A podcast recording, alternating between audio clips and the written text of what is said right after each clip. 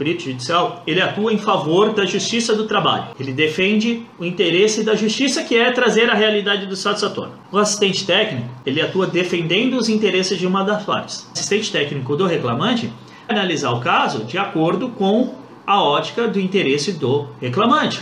O assistente da reclamada, sob a ótica do interesse da reclamada. O assistente técnico tem essa ótica diferente do perito. Uma outra diferença grande é que o perito atua em favor da justiça do trabalho, ele recebe da justiça do trabalho. E quando que ele recebe? No final do processo. O assistente técnico, ele pode atuar de duas formas.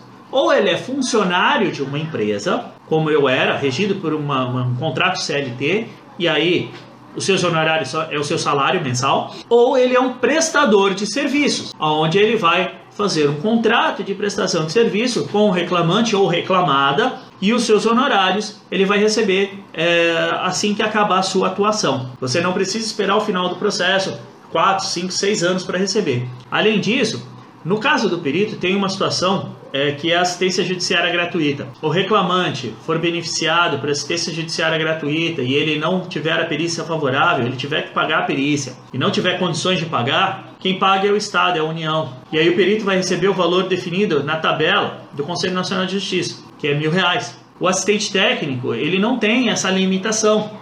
Ele recebe aquilo que ele acerta com o seu cliente. Então, o foco de atuação é diferente, a forma como você se relaciona com o seu cliente é diferente. O cliente do, do perito é o juiz, do assistente técnico é o reclamante ou a reclamada. Como você analisa o caso, como você dá assessoria, o perito não precisa dar assessoria para o juiz, o assistente técnico não, ele dá assessoria para a parte que ele trabalha, né?